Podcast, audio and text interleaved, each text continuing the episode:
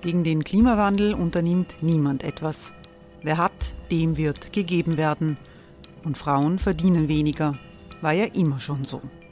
Man ärgert sich und macht weiter. Was aber, wenn nicht? Wir haben eine Idee. Die Falter Arena macht die Bühne frei für Menschen und Projekte, die das Land verändern. Mein Name ist Eva Konzett. Ich leite das Politikressort im Falter. Und am Sonntag, den 26. Mai, veranstalten wir im Wiener Stadtsaal die nächste Falter Arena. Mit dabei unter anderem der ehemalige Politiker und Neosänger Matthias Strolz, Theresa Imre von Markter, Sonja Jöchtel von Love Politics oder Kari Ochsner von Ochsner Wärmepumpen. Machen statt jammern. Wir schauen uns an, wie das funktionieren kann. Kommen auch Sie vorbei. Alle Informationen und Tickets finden Sie unter falter.at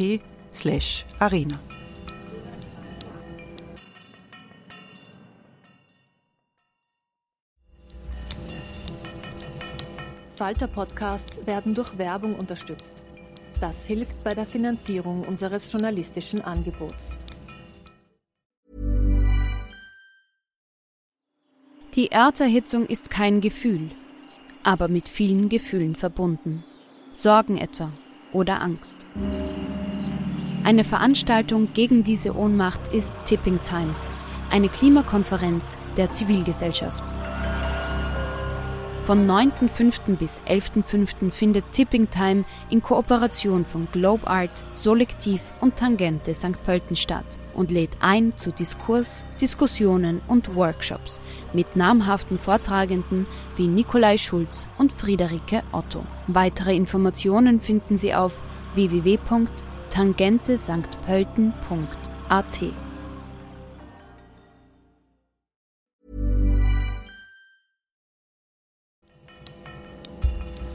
Falter Radio, der Podcast mit Raimund Löw.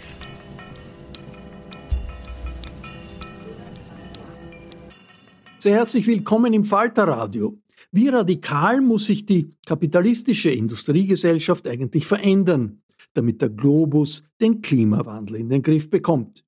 Die Frage geht leicht unter angesichts der Vielzahl von Einzelmaßnahmen, die wir diskutieren.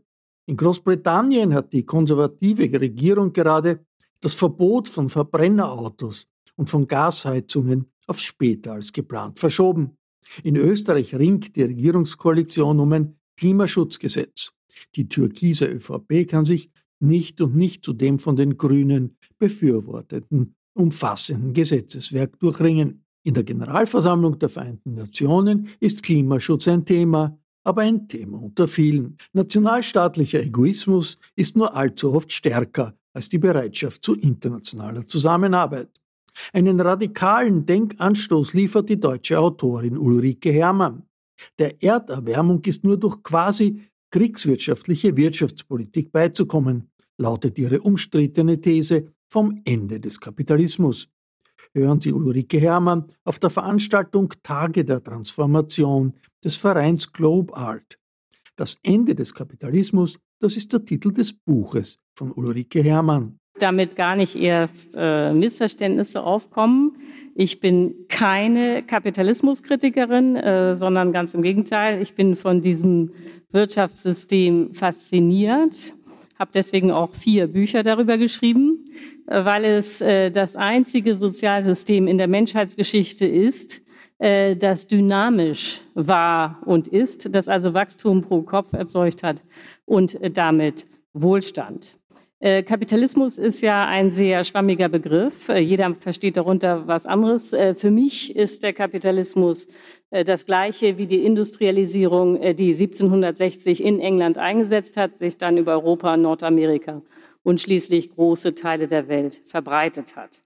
Äh, wir alle haben von diesem äh, Kapitalismus profitiert. Darüber könnte man jetzt sehr lange reden. Dafür habe ich nicht die Zeit. Nur eine Zahl, die das vielleicht schon deutlich macht. Äh, vor der Industrialisierung, also auch hier in Österreich im 18. Jahrhundert unter Maria Theresia beispielsweise, lag die durchschnittliche Lebenserwartung bei 35 Jahren. Äh, Sie wissen, dass wir heute über 80 werden im Durchschnitt und äh, das ist ein Geschenk, das ist ein Segen äh, und das haben wir dem Wohlstand zu verdanken. Äh, doch so schön der Kapitalismus ist, er hat eben eine zentrale Schwäche, an der er jetzt auch scheitern wird. Es ist ein System, das nicht nur Wachstum erzeugt, sondern dummerweise auch Wachstum benötigt, um stabil zu sein, um äh, Krisen zu vermeiden, äh, damit es nicht äh, zu Millionen von Arbeitslosen kommt. Jetzt ist das aber eine Banalität, der Satz ist auch nicht von mir. Trotzdem wahr, äh, man kann in einer endlichen Welt nicht unendlich wachsen. Es geht nicht. Äh, Deutschland und Österreich tun im Augenblick so, als könnten sie drei Planeten verbrauchen. Es gibt aber bekanntlich nur eine Erde. Andere Länder sind schon noch schlimmer. Nicht? Die USA sind schon bei fünf Planeten. Und Katar, da wo die Fußball-WM war, die verbrauchen bereits 32 Planeten. Das ist aber trotzdem kein Konzept, äh, dass die Österreicher und Deutschen drei Planeten für sich beanspruchen. So, man kann äh, zwei absolute Grenzen erkennen, die auch beide deutlich in Sicht sind. Äh, das eine ist die Rohstoffgrenze. Darüber werde ich heute nichts sagen, aber es hat sich ja schon rumgesprochen, äh, dass selbst solche Banalitäten wie Bausand inzwischen knapp werden. Und das andere ist natürlich die Umweltgrenze. Die Klimakrise, um die es heute vor allen Dingen gehen wird, ist natürlich das größte Problem, aber keineswegs das einzige. Wir zerstören auch alle Süßwasserreserven, wir zerstören die Humusböden, wir zerstören die Meere, also eine riesige Spur der Zerstörung. Äh, das hat äh, keine Zukunft. Äh, das ist wahrscheinlich auch den allermeisten Menschen klar. Meine These wäre, dass selbst die meisten FPÖ-Wähler das bereits dunkel ahnen. Ähm, aber die Frage ist natürlich, was macht man jetzt eigentlich? Ähm, das Lieblingskonzept, zu dem ich jetzt mal gleich springen werde, ist, äh, zu sagen, äh, okay, wenn der Kapitalismus äh, Wachstum braucht, um stabil zu sein, dann machen wir eben grünes Wachstum. Äh, von diesem Konzept haben Sie bestimmt schon gehört, denn das ist das Konzept, äh, das alle Parteien verfolgen in Deutschland von den Grünen bis zur CSU, aber es ist auch international sehr beliebt. Äh, die EU nennt dieses Konzept äh, Green New Deal, aber es ist auch das Konzept der Weltbank, des IWFs, des Weltklimarats, der EZB, der Bundesbank und eigentlich aller Ökonomen. Das heißt, äh, das muss man deutlich markieren. Wenn ich hier sitze und Ihnen erzähle, dass das mit dem grünen Wachstum nichts wird, dann ist das eine Minderheitenposition. Äh, grünes Wachstum ist die Idee, äh, dass man auf technische Lösungen setzt. Ähm, Sie kennen auch das Symbol dafür. Das ist das E-Auto. Ne? Das E-Auto ist die Hoffnung, alles bleibt, wie es ist. Die Garagen, die Straßen, ganz wichtig. Die österreichische und deutsche Automobilindustrie, alles soll bleiben, wie es ist. Das Einzige, was man macht, ist eben, dass man den Verbrennermotor austauscht durch eine Batterie und dann wird eben Strom getankt. Und so wie mit dem E-Auto soll es auch sonst laufen. Äh, grüner Stahl, grüne Chemie, alles irgendwie technisch und dann hat man keine Klimakrise mehr. Äh, das ist eine schöne Idee. Ich wäre auch der oberste Fan davon, wenn es klappen würde, denn ich bin ja für den Kapitalismus. Aber dieses ganze Konzept scheitert an einer, an einem zentralen Problem und das ist dass die Ökoenergie nicht reichen wird, um den riesigen Kapitalismus plus Wachstum zu befeuern. Äh, auf den ersten Blick ist das eine sehr erstaunliche Aussage, zu sagen, dass die Ökoenergie nicht reichen wird. Äh, denn man muss sich klar machen, dass die Sonne 5000 Mal mehr Energie zur Erde schickt, als alle Menschen brauchen würden, wenn sie alle so leben würden wie wir hier im Westen. Aber äh, das wissen Sie auch, das bringt ja nichts, wenn draußen die Sonne, äh, die Luft warm ist. Man muss ja diese Energie irgendwie einfangen. Und äh, dafür gibt es nur zwei Technologien, die man im großen Maßstab ausbauen kann. Die kennen Sie auch alle. Das sind Solarpaneele und Windräder. Sie sehen, die Energiewende ist außerordentlich übersichtlich. Äh, ja, äh, die, was das aber heißt, und das ist, glaube ich, noch nicht jedem Österreicher oder Deutschen klar, man kann nur Strom und sonst nichts, nur Strom klimaneutral erzeugen. Das heißt natürlich, dass man die gesamte Volkswirtschaft auf Strom umstellen muss. Es nutzt gar nichts, sehr beliebtes Missverständnis, äh, wenn nur der Strom, den wir schon benutzen, klimaneutral erzeugt wird, sondern man muss eben auch die Industrie, den Verkehr und die Heizung, alles muss künftig mit Strom laufen. Äh, wenn man das erstmal verstanden hat, sind die Zahlen erschütternd. Äh, ich mache jetzt die Zahlen für, erstmal für Deutschland und dann aber auch nochmal für Österreich. Also in Deutschland ist es so, das sind jetzt die Zahlen vom Umweltbundesamt 2022, dass die Windkraft 5,3 Prozent des deutschen Endenergiebedarfs abdeckt und die Solarenergie ist bei 2,8 Prozent.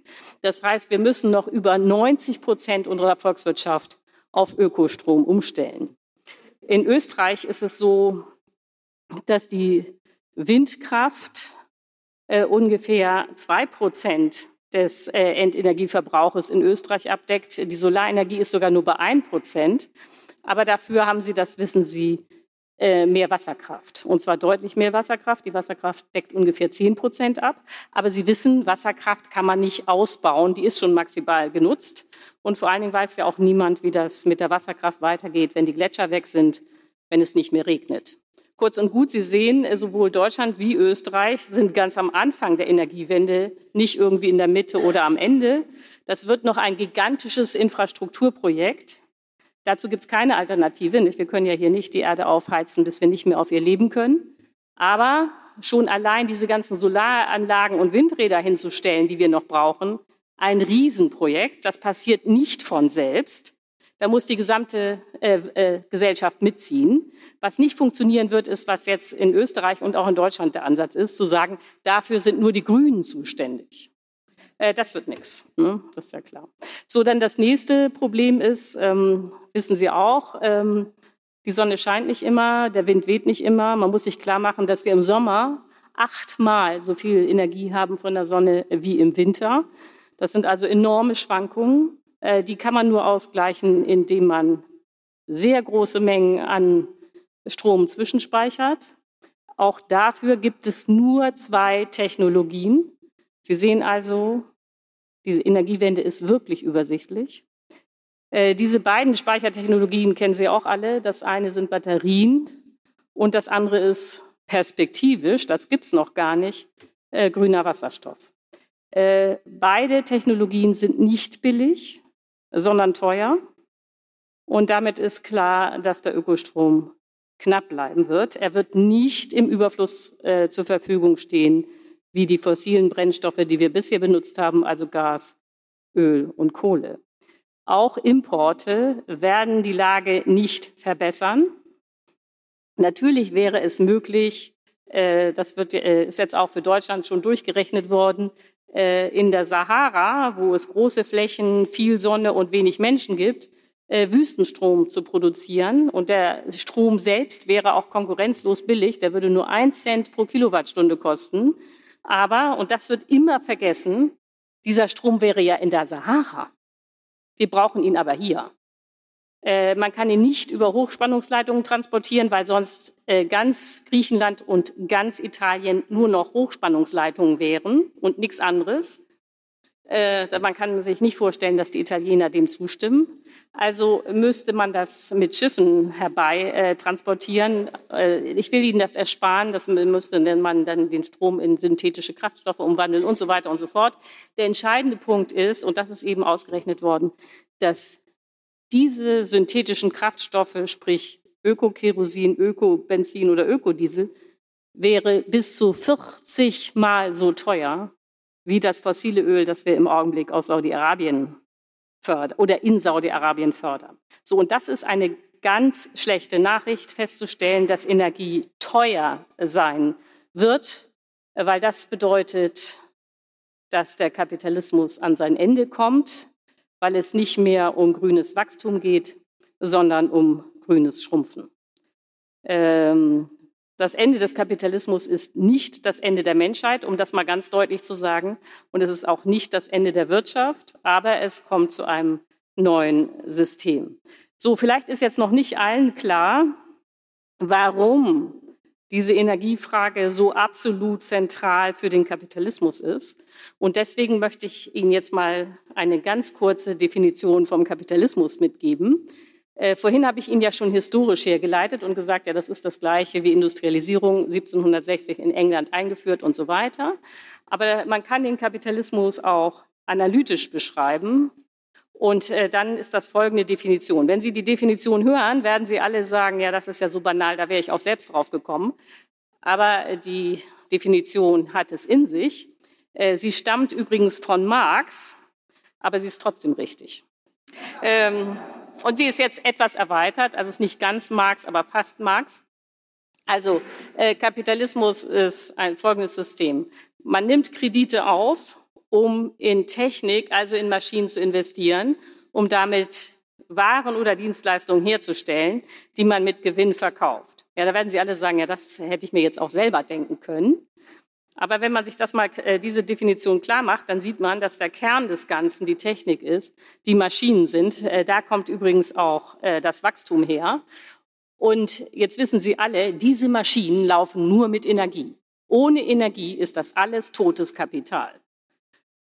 So, und wenn man jetzt feststellt, diese Energie, die das gesamte System antreibt, also Kapitalismus ist das gleiche wie das Verbrennen von äh, Brennstoffen, äh, dann ist irgendwie klar, okay, wenn die Energie teuer ist, die das System antreibt, dann äh, läuft das auf grünes Schrumpfen raus. So, jetzt ist die Frage, ja, äh, schrumpfen wohin? Ähm, das ist äh, bisher nicht modelliert worden, weil alle Volkswirte ja der Meinung sind, dass es grünes Wachstum gibt. Äh, grünes, über grünes Schrumpfen hat äh, von denen noch keiner nachgedacht. Ich übertreibe nicht. So dass ich dann selber tätig werden musste. Und ich habe ja halt, äh, mich halt gefragt, was wäre denn der absolute Worst Case? Genau kann man es nicht wissen. Und äh, dachte mir dann, okay, äh, wenn man sagt, wir müssen unsere Wirtschaftsleistung halbieren, also minus 50 Prozent, dann ist das wahrscheinlich schon das Maximum dessen, was nötig ist. Es kann auch sein, dass es nur minus 10, minus 20, minus 30 Prozent sind.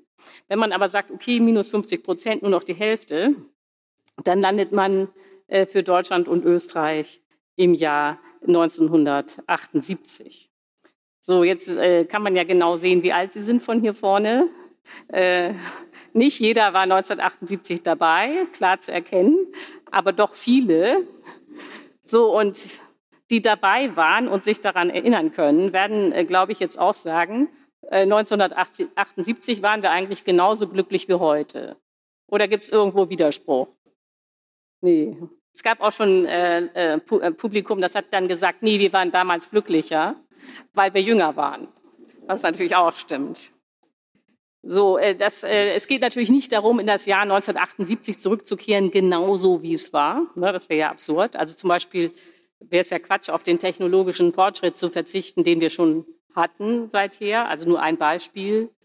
Äh, wenn man 1978 als Frau Brustkrebs bekommen hat, dann war das das faktische Todesurteil. Äh, heute ist Brustkrebs immer noch eine sehr schwere Krankheit, aber trotzdem hat man doch gute Chancen, sie zu überleben. Und äh, diese Art von medizinischem Fortschritt muss man nicht aufgeben, denn dafür würde die Ökoenergie ja reichen. Äh, sondern was ich meine, wenn ich jetzt mit dem Jahr 1978 komme, das soll Ihnen ein Gefühl geben dafür, äh, wie hoch ungefähr die Wirtschaftsleistung ist. Und wer sich eben an das Jahr erinnert, der weiß, auch damals gab es ein äh, vernünftiges Gesundheitssystem, ein vernünftiges Sozialsystem, es gab eine Bildungsrevolution. Das heißt, um es kurz zusammenzufassen, die Rente ist sicher. Ähm, so, also diese ökologische Kreislaufwirtschaft, so groß wie 1978, wo man nur noch äh, verbraucht, was man recyceln kann und wo äh, die Ökoenergie reicht, um das Gesamtsystem äh, zu befeuern. Äh, das wäre ein gutes Leben, wie gesagt, wie 1978. Äh, das Problem taucht an einer Stelle auf, die überhaupt nie diskutiert wird aus meiner Sicht, nämlich wie kommt man da eigentlich hin? Ne, also hier haben wir den großen Kapitalismus, der auch wachsen muss, um stabil zu sein. Und hier haben wir die ökologische Kreislaufwirtschaft, die kleiner ist. Und jetzt muss man da irgendwie hinkommen, ohne unterwegs eine äh, gigantische Arbeitslosigkeit mit Millionen von Beschäftigungslosen äh, zu produzieren, die dann natürlich nicht unbedingt, aber mit großer Wahrscheinlichkeit äh, dazu neigen könnten, einen rechtsradikalen äh, Diktator zu wählen. Also gerade für Österreicher und Deutsche ist das ja keine abstrakte Überlegung, sondern genau das hatten wir doch ab 1929 mit Hitler. So, ähm, also dieses Schrumpfen dieses grüne Schrumpfen, das muss man jetzt äh, irgendwie gestalten, das muss man staatlich planen. Aber das ist ja noch alles äh, total abstrakt. Was heißt hier jetzt eigentlich schrumpfen? Äh, also äh, was muss denn schrumpfen, äh, was nicht? Und um sich das klar zu machen, ist es am besten vom Ende her zu denken und sich einfach zu überlegen, wofür wird die Ökoenergie wahrscheinlich reichen und wofür nicht. Und wenn man sich das so fragt, dann tauchen sofort äh, äh, diverse Branchen auf, äh, die keine Zukunft haben. Das ist jetzt keine vollständige Liste, sondern das ist jetzt nur so, damit Sie mal einen Eindruck bekommen, was ein Umbau, ein klimaneutraler Umbau tatsächlich bedeuten würde. Also aus meiner Sicht äh, kann man nicht fliegen, und zwar weder Kurzstrecke noch Langstrecke, wenn man klimaneutral leben will. Äh, es gibt synthetisches Kerosin, also künstlich erzeugtes klimaneutrales Kerosin. Aber das braucht so viel Energie, dass ganz sicher ist, dass dafür der Ökostrom nicht reichen wird. Und außerdem gibt es noch das Problem, dass auch Ökokerosin äh, Kondensstreifen hinterlässt, die die Erde ja zusätzlich auch noch aufwärmen. Also fliegen geht gar nicht. Ja? Jetzt ist, äh, wenn dann die Leute das hören, ich könnte mir vorstellen, Ihnen geht es auch schon so, dann äh, überlegen Sie natürlich, ja, wie soll ich dann nach Australien kommen oder zu meinen Verwandten in die USA oder so weiter. Und ich will diese Fragen auch gar nicht äh, lächerlich machen. Äh, sie setzen aber an der falschen Stelle an. Eines der ganz großen Probleme in der gesamten Klimadiskussion ist, dass immer und immer über den Konsum geredet wird. Also darf man noch fliegen, darf man ein Auto haben und so weiter und so fort. Äh, diese Fragen sind auch wichtig, aber das Problem ist nicht der Konsum.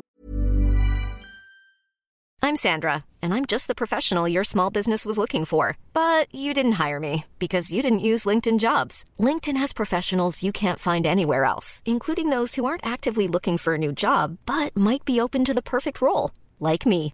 In a given month, over 70% of LinkedIn users don't visit other leading job sites. So if you're not looking on LinkedIn, you'll miss out on great candidates like Sandra. Start hiring professionals like a professional. Post your free job on linkedin.com/people today.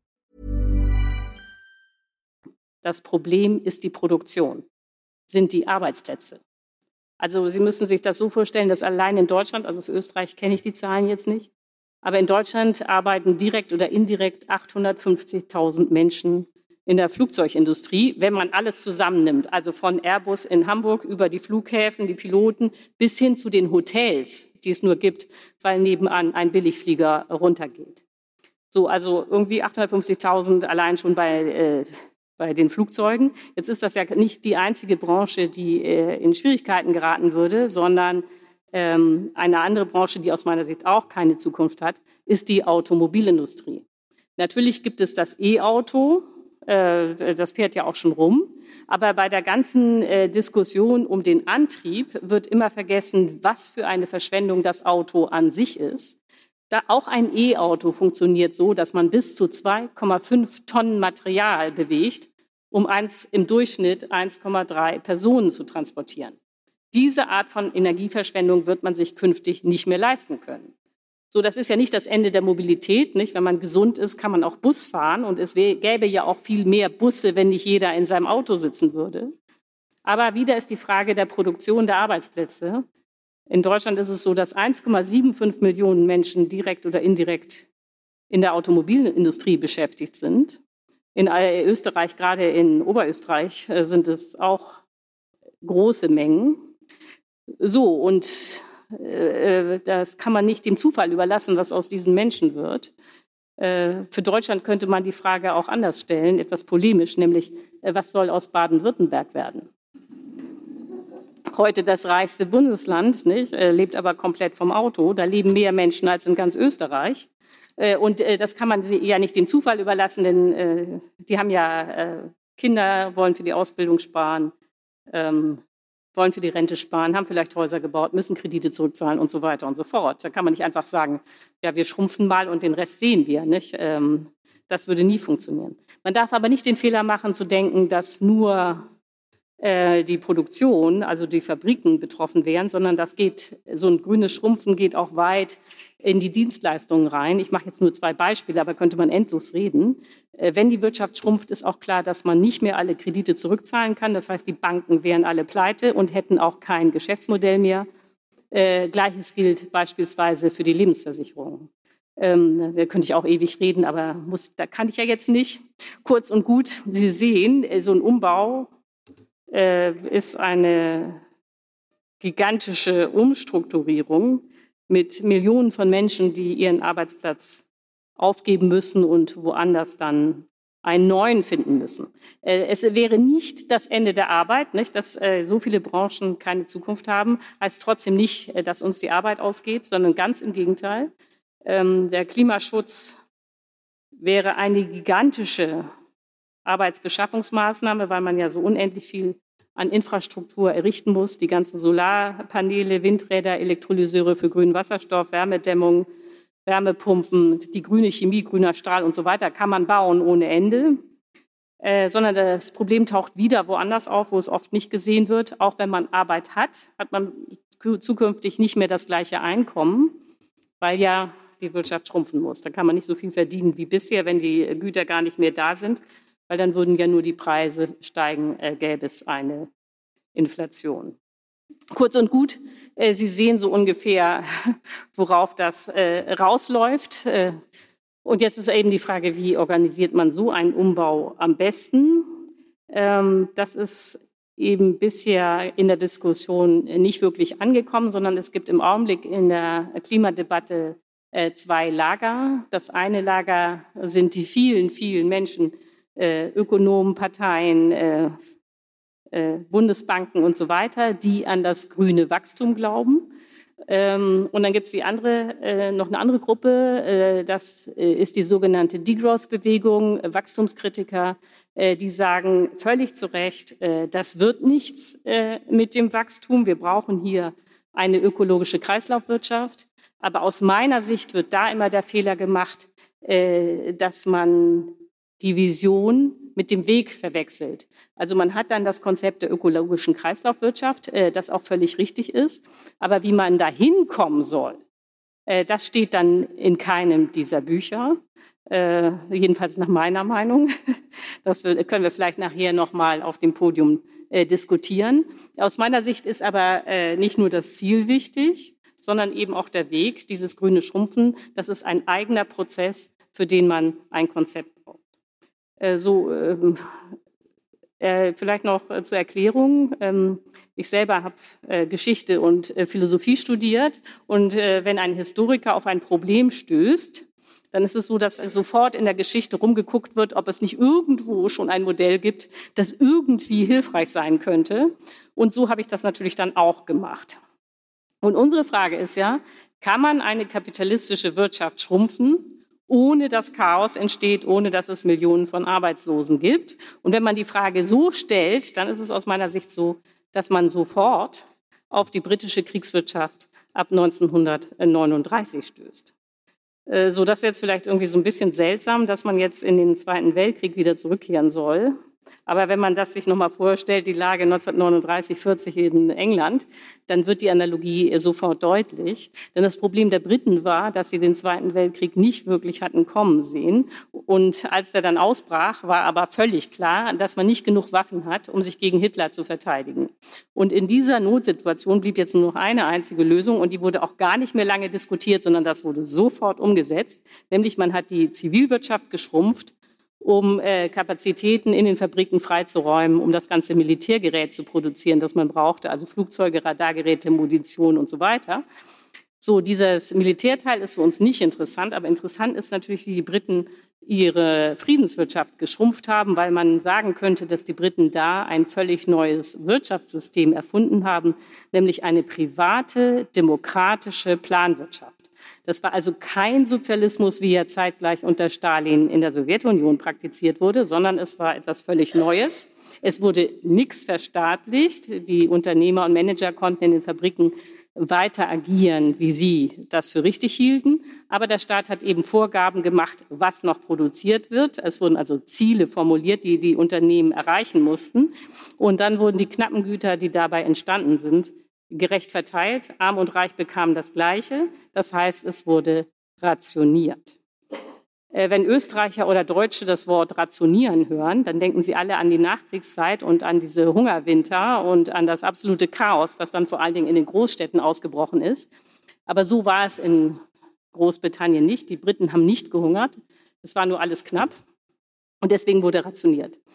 Äh, die Rationierung war außerordentlich populär in Großbritannien. Deswegen haben die Briten gleich bis 1954 rationiert, obwohl der Zweite Weltkrieg ja bekanntlich schon 45 äh, zu Ende war, weil völlig klar ist, das gilt übrigens auch bis heute, Rationierung ist der einzige Weg, um zu erreichen, dass auch die Reichen sich an einer gesellschaftlichen Transformation beteiligen.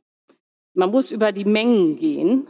Wenn man sagt, nee, nee, wir machen hier alles über den Preis, äh, beispielsweise Flüge werden eben teurer, weil so viel CO2 emittiert wird, dann berührt das die Reichen gar nicht. Dann zahlen sie den höheren Preis und der Rest hat das, äh, alle anderen haben äh, das Nachsehen. So bei, einem, bei der Rationierung kriegt jeder das Gleiche, egal welchen Status er hat. Und das haben die ähm, Briten natürlich äh, sofort erkannt, dass das gerecht ist und deswegen haben sie es dann auch äh, so lange durchgezogen.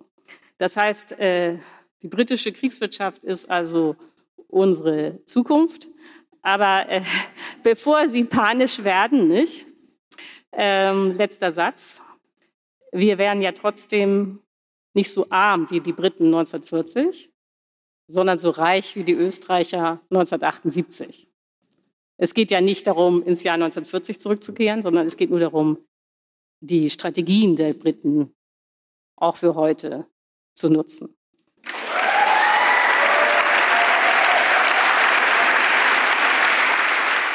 Ulrike Hermanns Buch Das Ende des Kapitalismus können Sie im Falter Buchversand bestellen. Bei den Organisatoren der Tage der Transformation des Vereins Globart bedanke ich mich sehr herzlich für die Zusammenarbeit. Ich verabschiede mich von allen, die uns auf UKW zuhören, im Freirad Tirol und auf Radio Agora in Kärnten. Zukunftsfragen werden regelmäßig im Falter diskutiert. Ein Abonnement des Falter kann ich nur empfehlen. Alle Informationen gibt es im Internet unter der Adresse abo.falter.at. Ursula Winterauer hat die Signation gestaltet, Miriam Hübel und Philipp Dietrich betreuen die Audiotechnik im Falter. Ich verabschiede mich im Namen des gesamten Teams. Bis zur nächsten Sendung.